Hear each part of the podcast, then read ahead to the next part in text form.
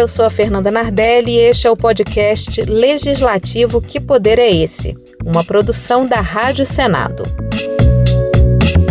Estamos no quarto episódio do nosso podcast que fala sobre os princípios do processo legislativo. Eu e o professor e consultor legislativo do Senado Federal, João Trindade Cavalcante Filho, já falamos aqui sobre as formas de participação popular na elaboração das leis, sobre o controle de constitucionalidade das propostas e sobre o princípio da oralidade. Hoje, nosso tema é a separação entre a discussão e a votação de propostas em uma casa legislativa. Você vai entender melhor o caminho percorrido por senadores, deputados, vereadores até a aprovação de um texto. Vamos lá? João, no episódio anterior, a gente falou sobre o princípio da oralidade, né? E eu acho que é muito importante a gente entender tudo isso para encaminhar para o assunto do episódio de hoje, que é justamente a separação entre a discussão e a votação. Acho que a discussão ganha uma força muito grande aí com esse princípio da oralidade, né? Porque tem é o que vale, não é isso? Isso, exatamente, exatamente. E aí é preciso você nitidamente separar o momento em que se está discutindo do momento em que se está votando, que é justamente o que a gente vai abordar no nosso episódio de hoje. E como é que funciona, Josi? Vamos, vamos falar da. O projeto chega em uma comissão. Aí, como é que funciona? Como é que ele se encaminha para essas etapas de discussão e votação? É, pois é, primeiro a gente tem que esclarecer aqui para o nosso ouvinte que a gente está tratando aqui de duas etapas diferentes do processo legislativo. Uma etapa é a etapa para debater o projeto, para analisar o conteúdo do projeto, para realmente, é, é, vamos dizer assim, investigar o que está sendo proposto naquela, naquele projeto de lei, naquela PEC, etc. A outra é a fase decisória propriamente dita, é a fase de decisão propriamente dita. E aqui a gente vai ter sempre nessa sequência: primeiro a discussão, o debate, depois a votação. E aí é exatamente como você falou: quando o projeto chega, ele vai logo ser distribuído. Ou seja, vai para o presidente da Casa Legislativa dizer para quais ou qual comissão aquele projeto vai ser designado, qual é a comissão que vai analisar aquele tipo de projeto. Aí vai depender do regimento interno de cada casa, pode ser uma comissão, podem ser várias comissões, podem ser comissões em sequência, ou podem todas se reunirem em conjunto. Aí é uma coisa que varia bastante. Mas primeiro vai para o presidente da casa distribuir esse projeto e determinar, de acordo com o tema de que trata aquele projeto, para quais comissões ele vai. E aí depois a gente vai ter a etapa da discussão no plenário. Então a gente tem essa discussão feita em etapas, né? Primeiro a discussão nas comissões e depois a discussão no plenário da Casa Legislativa. Coloco em discussão a matéria. Não havendo quem queira discutir, coloco em votação o relatório. As senhoras e senhores senadores que concordam permaneçam como se encontram. Aprovado o relatório que passa a constituir parecer da comissão favorável à proposta. A matéria vai ao plenário. Essa etapa da discussão Vamos supor que um projeto ele seja distribuído para três comissões. E aí, quando ele vai para a primeira comissão, para essa etapa da discussão, só os integrantes dessa comissão que participam desse processo? Em regra, sim. Isso daí também é uma coisa que varia muito de regimento para regimento, varia muito entre as casas. No Senado e na Câmara é de um jeito, mas muitas assembleias legislativas são um pouco mais flexíveis nesse sentido. Mas, em geral, sim. Quando o projeto vai para uma determinada comissão, abre-se uma rodada de apresentação de emendas, ou seja, de propostas de alteração para todos os membros da casa, para todos os senadores, para todos os deputados, mas na discussão do projeto naquela comissão, normalmente só vão participar os deputados ou senadores que são membros daquela comissão. Então, digamos, no Senado Federal, chegou um projeto, aí vai lá o presidente do Senado distribui a Comissão de Educação, Cultura e Desporto, a Comissão de Transparência e, e Governança e a Comissão de Constituição e Justiça e Cidadania. Aí, na primeira das comissões, que no meu exemplo é a CE, Comissão de Educação, Cultura e Desporto, vai ser o projeto designado para um relator, o presidente da Comissão de Educação vai escolher algum senador ou alguma senadora, membro da comissão, para ser o relator, e aí os membros da comissão, os parlamentares que integram essa comissão, vão poder também fazer propostas de alteração, fazer propostas de modificação, que são as emendas, e isso vai ser relatado, isso vai ser, é, é, vamos dizer assim, é, é abordado pelo relator. O relator apresenta um relatório, apresenta um relatório favorável ou contrário ao projeto, ou favorável com emendas, e isso vai ser votado pela comissão. E isso vai acontecer, esse mesmo mecanismo vai acontecer com todas as outras comissões. Quer dizer, vai para a comissão, é designado um relator, os membros da comissão apresentam emendas, e aí o relator vai apresentar a sua opinião, e isso é colocado para votação e daí você extrai a opinião daquele colegiado especializado, você extrai a opinião daquela comissão sobre aquele projeto. Assim, subsequentemente, em cada uma das comissões. A discussão ela é feita somente após o relatório estar pronto ou ela é feita antes? E como é que fica a questão das audiências públicas? Né? A gente vê muito é, uma comissão realizar uma audiência pública para discutir algum projeto, algum tema relacionado àquele projeto. Imagino que para que o, os parlamentares conheçam com mais profundidade aquele assunto e possam votar com mais propriedade, né? Como é que fica essa, essa inserção das audiências públicas nesse processo de discussão? Vem antes, vem depois, durante? Pois é, as audiências públicas elas podem ser convocadas em qualquer momento da etapa da discussão.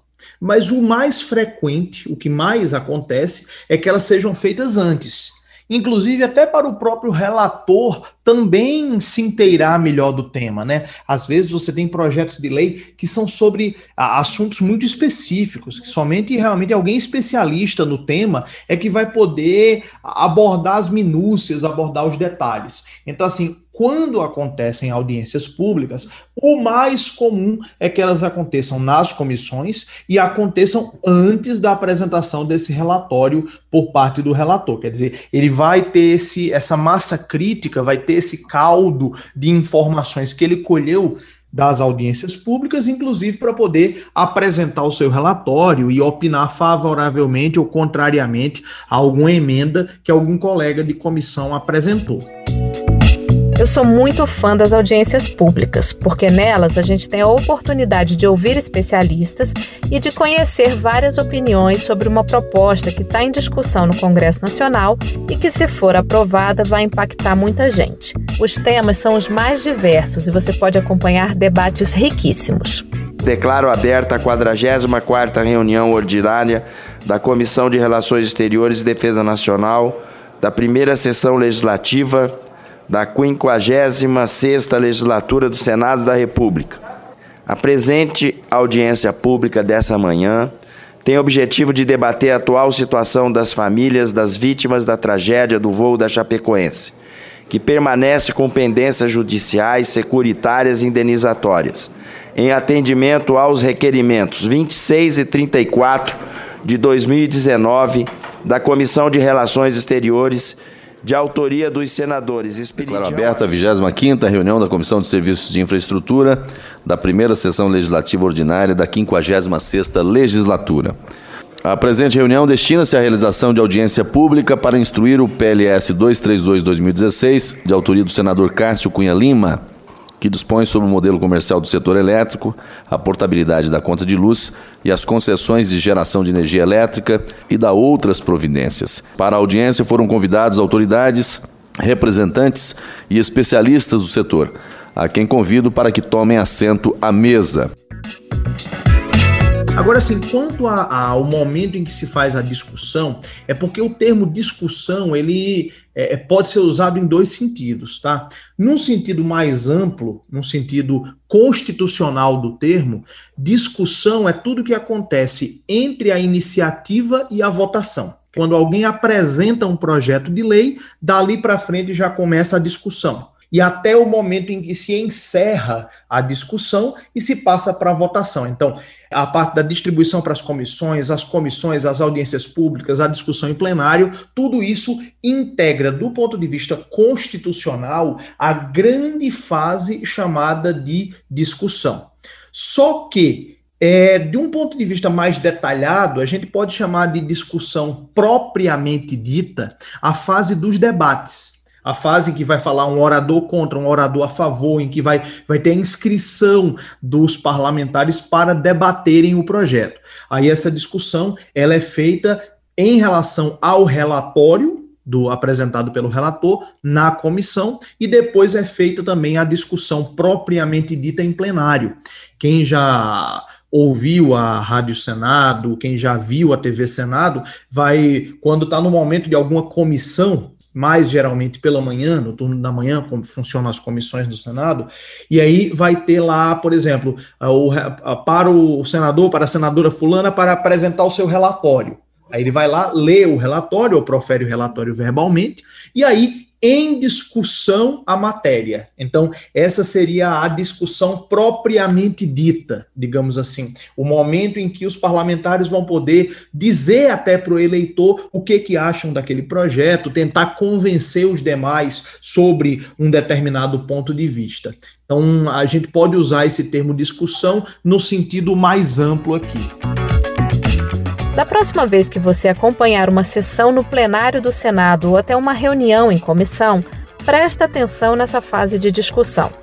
É o momento em que vários parlamentares se inscrevem para opinar sobre uma proposta que está em análise.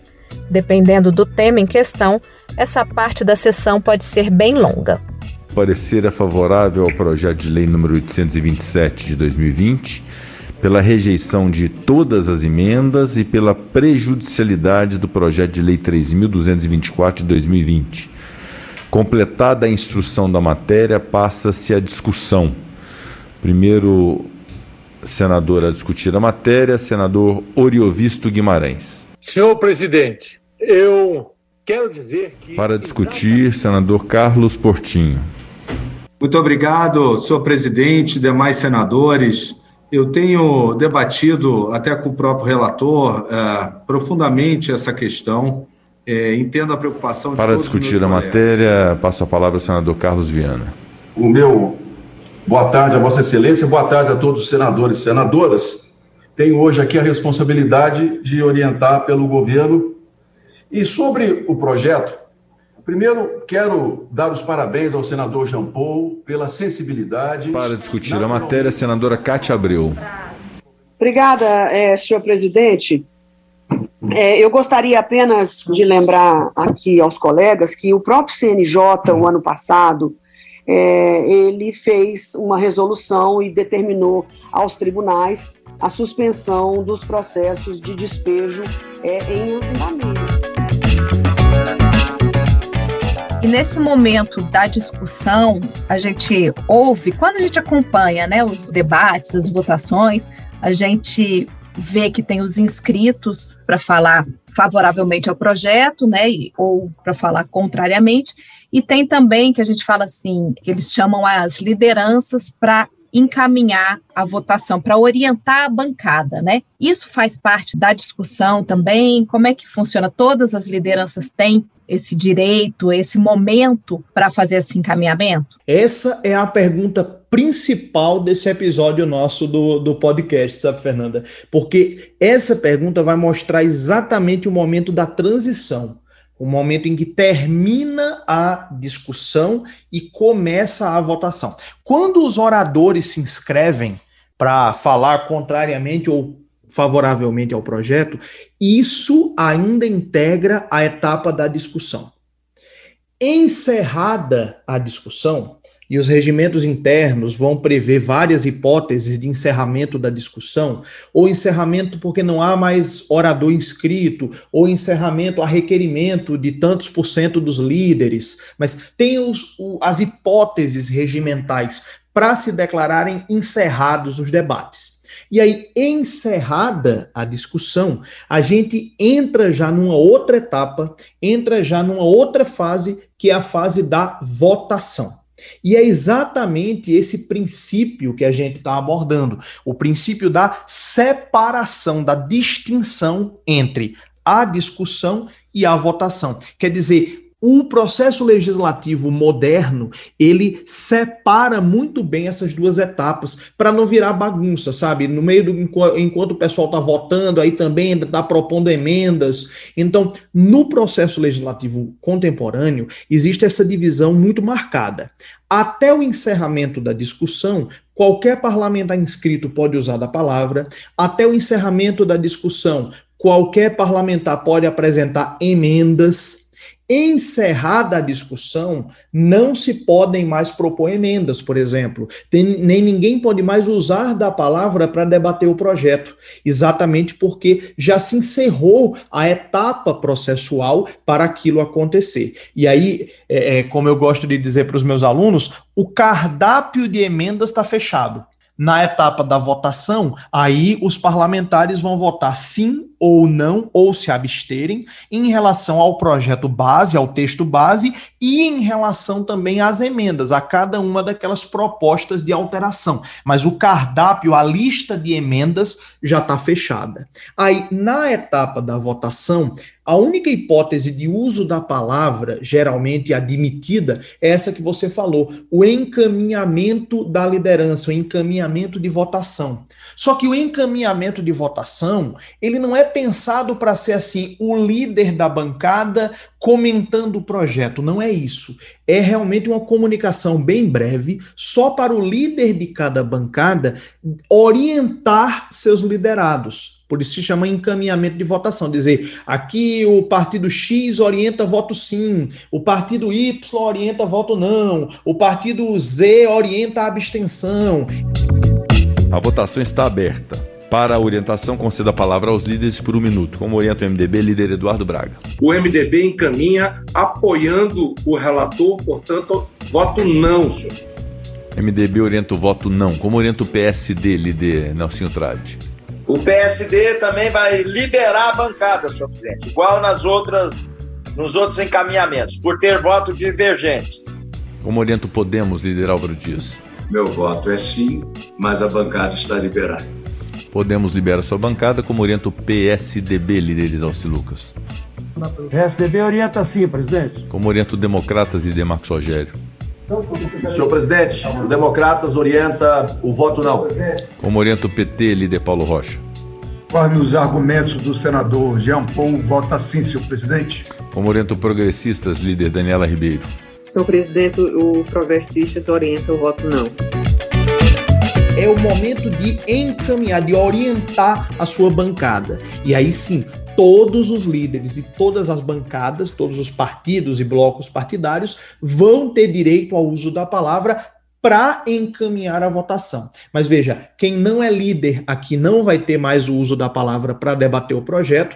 Mesmo os líderes não irão debater o conteúdo do projeto, irão só orientar o voto da bancada e também nessa etapa não se admitem mais emendas. A única coisa que se admitem são os chamados DVS, os destaques para votação em separado, você pedir para um determinado trecho do projeto ou para uma determinada emenda ser votada separadamente do bloco. É a única coisa que é cabível nesse momento, exatamente porque já passou. A gente diz em linguagem técnica que houve a preclusão. Preclusão quer dizer perdeu a oportunidade. Então, já estamos em outra etapa, em outro momento do processo legislativo, que é o momento da votação. As lideranças, elas são formadas no parlamento, elas precisam ter um número mínimo de parlamentares, né? No caso de parlamentares que não têm liderança, você não tem um número mínimo, No, no Senado são três, né? Para ter uma liderança, você tem que ter três senadores. Se você tiver dois senadores somente nesse partido, como é que fica essa questão do encaminhamento? Não há encaminhamento, eles não têm direito, não têm a palavra, como é que fica? Isso daí também varia muito de, de regimento para regimento. No caso específico do Senado Federal, o que se prevê é que para ter estrutura administrativa, a liderança vai ter que ter pelo menos três senadores. Mas quando o regimento prevê que, por exemplo, o líder, não, não havendo um número X, não se pode ter liderança, por exemplo, aí nesse caso, o que geralmente acontece é o partido que não tem aquele número mínimo, para não ficar sem integrar comissões, para não ficar sem o uso da palavra, etc., ele termina se juntando com outros partidos para formar um bloco partidário, para formar um bloco parlamentar. Entende? Então, nesse caso, é facultado geralmente, é permitido a um, um partido que se junte com outros exatamente para formar um bloco partidário. Mas geralmente essa limitação, na maioria dos regimentos internos, essa limitação de um número mínimo de membros para poder indicar uma liderança é mais para questões de funcionamento administrativo, sabe? De ter uma, gabinete da liderança, de ter cargos em comissão indicados pela liderança, é muito frequente você permitir que, mesmo um partido que tem apenas um representante, aquele representante seja tratado como líder. Varia muito de regimento para regimento, até porque varia muito também do tamanho da casa legislativa para outra, né? Uma coisa é no Senado Federal com 81 senadores, outra coisa é na Assembleia Legislativa do Acre com 24 deputados estaduais. Mas, no geral, pelo menos a questão do uso da palavra, tradicionalmente, na praxe parlamentar, é facultada, mesmo que o partido não alcance esse número mínimo para ter uma liderança formalmente instituída, sabe?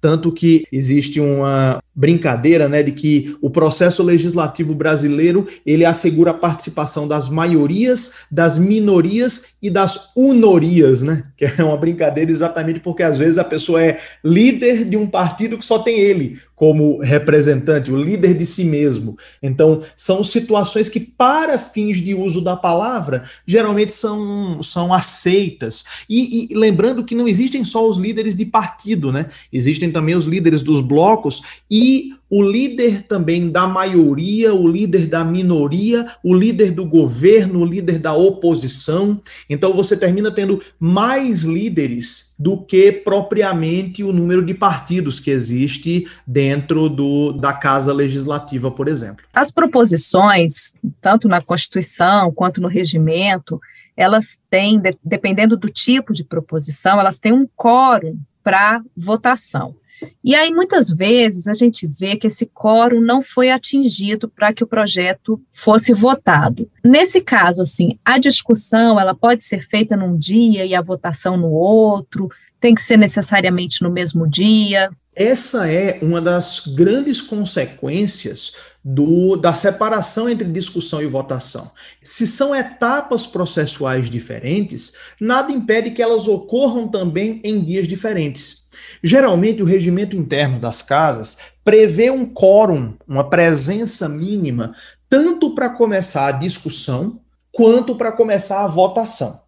Só que para a votação, naturalmente o quórum exigido é mais, é, é, vamos dizer assim, um quórum mais alto, até porque aí já não é uma mera previsão regimental, já é uma previsão constitucional. O artigo 47 da Constituição Federal diz que, salvo disposição em contrário da própria Constituição, as deliberações das casas e das comissões se dão por maioria de votos presente a maioria absoluta.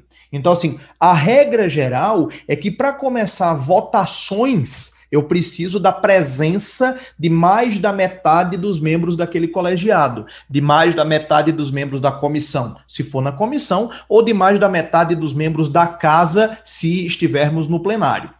Para a discussão, também se exige um quórum, mas muitas vezes é um quórum bem menor. Por exemplo, o regimento interno do Senado, para algumas, alguns tipos de reunião, exige o quórum de um sexto dos membros da casa, quer dizer, é muito mais fácil.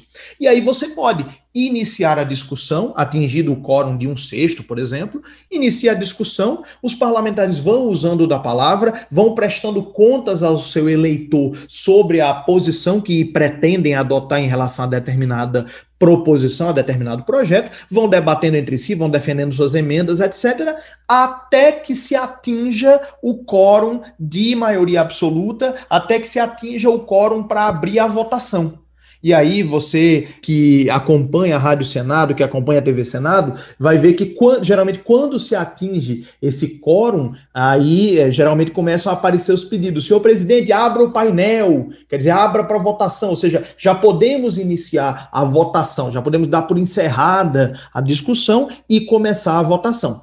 No caso de, por exemplo, esse quórum não ser atingido, Aí, nesse caso, pode-se encerrar, dar por encerrada a discussão e iniciar novamente o processo de votação já no dia seguinte ou na sessão seguinte.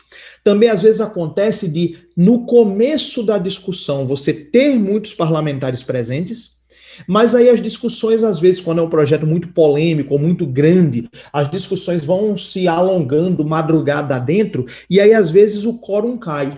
Aí você vai ver lá, acompanhando a TV Senado, a Rádio Senado, você vai ver que os líderes podem pedir verificação de quórum então, opa, peraí, eu acho que aqui já não tem mais a maioria absoluta dos membros presente aqui nessa nesse colegiado. Então, se pede verificação de quórum para contar novamente, ver se ainda está presente o quórum necessário para poder é, fazer a votação. E aí, se, por exemplo, o quórum não tiver sido atingido, você encerra a sessão e reabre no outro dia.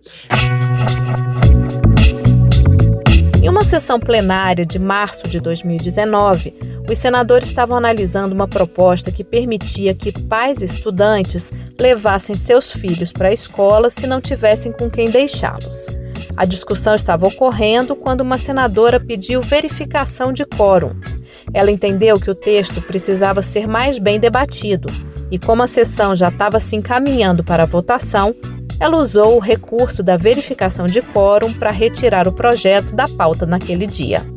Esse projeto, ele tem no mérito dele algumas questões que são muito importantes e considero que sejam que a gente precisa discutir, mas eu queria é, eu sou, sou primeira vice-líder do Podemos, eu queria pedir verificação de coro dessa votação logo em seguida, porque nós precisamos aperfeiçoar esse projeto, aprofundar, estudá-lo melhor, para nós termos ganhos concretos em relação eu, eu, à vida familiar.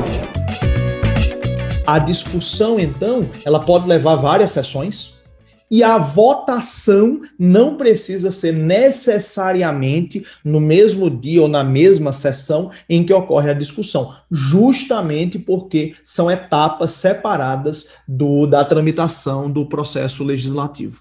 Se você encerra a discussão de uma proposta em um dia, né, para votar em outro dia pela falta de quórum e tal, nesse dia seguinte, você já com o quórum para votação, o parlamentar ele pode pedir para reabrir a discussão ou é uma etapa que está encerrada, pronto, acabou, bola para frente, vamos pra, diretamente para a votação? É uma etapa já vencida, Fernanda. No, o processo, a palavra processo legislativo, a palavra processo vem do latim pro, junto com a palavra cessos, que significa literalmente marcha para adiante, marcha para frente. Quer dizer, do mesmo jeito que o rio corre para o mar, o processo legislativo só corre para frente. Ele não volta etapas. Então, é, é, o que a gente chama tecnicamente de preclusão. A gente diz que isso precluiu, isso passou o momento processual para isso ser feito. Então, encerrada a discussão, não se tem mais como reabri-la. Você já vai agora para a etapa da votação o que é especialmente dramático quando a gente percebe que tem alguma coisa errada no projeto de lei, mas não cabe mais apresentar emendas. Aí você tem que usar da criatividade, usar dos mecanismos regimentais, por exemplo, dos destaques, para tentar tirar aquela parte problemática, porque efetivamente a emenda propriamente dita já não tem mais como ser apresentada naquela etapa. E a gente vê as propostas, as proposições legislativas, elas têm um longo caminho, né? Como a gente falou já no início desse episódio, começam nas comissões. Então, assim, a, a discussão ela vai se dando ao longo de um período aí, né? Você tem várias etapas, discute numa comissão, discute na outra, até chegar no plenário. Como é que se dá essa divisão, assim, né, da, das discussões? Quando você está com as comissões funcionando, em pleno funcionamento, as discussões em plenário, elas tendem a ser mais rápidas, obviamente que um projeto mais polêmico vai render discussão até o, o último segundo, mas há a possibilidade de o plenário votar um projeto praticamente sem discussão? Olha, depende muito da complexidade do projeto. Você tem determinados projetos que às vezes nem passam pelo plenário, né? Tem determinados projetos que são votados diretamente na comissão, e aí, se ninguém recorrer, se ninguém reclamar, já são dados como aprovados o chamado procedimento abreviado. Geralmente aqueles projetos que não vão gerar muito debate, né? Projeto de homenagem, inscrição do nome de fulano ou fulaninha no livro dos heróis da pátria, é, atribuição do dia comemorativo, atribuição de nome de rodovia, essas coisas mais simbólicas mesmo. Quando se trata de um projeto mais polêmico ou mais substantivo, um projeto mais parrudo, digamos assim, fatalmente haverá muitos debates. E as comissões são o coração do processo legislativo. O momento em que o projeto vai ser efetivamente debatido, esmiuçado, analisado, a linha por a linha, é nas comissões, entende? Então, realmente, as comissões preparam toda essa questão. Você vai já com pareceres, às vezes com um substitutivo, quer dizer, com a nova versão do projeto tendo sido apresentada pelas comissões, depois vai para o plenário. É claro que alguns projetos muito polêmicos vão ter um debate intenso mesmo no plenário, mas no geral, quanto mais preparado o projeto vem das comissões, mais rápida é a discussão no plenário. Eu até sempre digo para os meus alunos: olha, se você quer aprender processo legislativo mesmo, assista a reunião das comissões, porque a sessão plenária é muitas vezes uma coisa mais homologatória, uma coisa mais para confirmar um acordo político político que já existe, ou para cada um apresentar seu ponto de vista para o eleitor. Mas o jogo é jogado efetivamente é nas comissões. Eu acho super importante isso também quando a gente recebe visitas do Senado, né? Eu sempre falo isso para os cidadãos que vão lá conhecer o Senado, né? Eu falo, prestem atenção nas comissões, prestem atenção nos debates que são feitos nas comissões, principalmente com essa possibilidade de participação popular que a gente já discutiu aqui no podcast, né? É importante que o cidadão saiba onde nasceu aquela proposta e como que ele pode até influenciar né, no, no, decorrer assim dessa discussão, entrar em contato com um parlamentar, se tiver alguma questão ali diretamente relacionada, não sei, a categoria dele ou alguma coisa assim que ele acha que pode contribuir, tem vários canais aí de comunicação, nós temos o Alô Senado, né, para que o cidadão mostre a opinião dele para os parlamentares.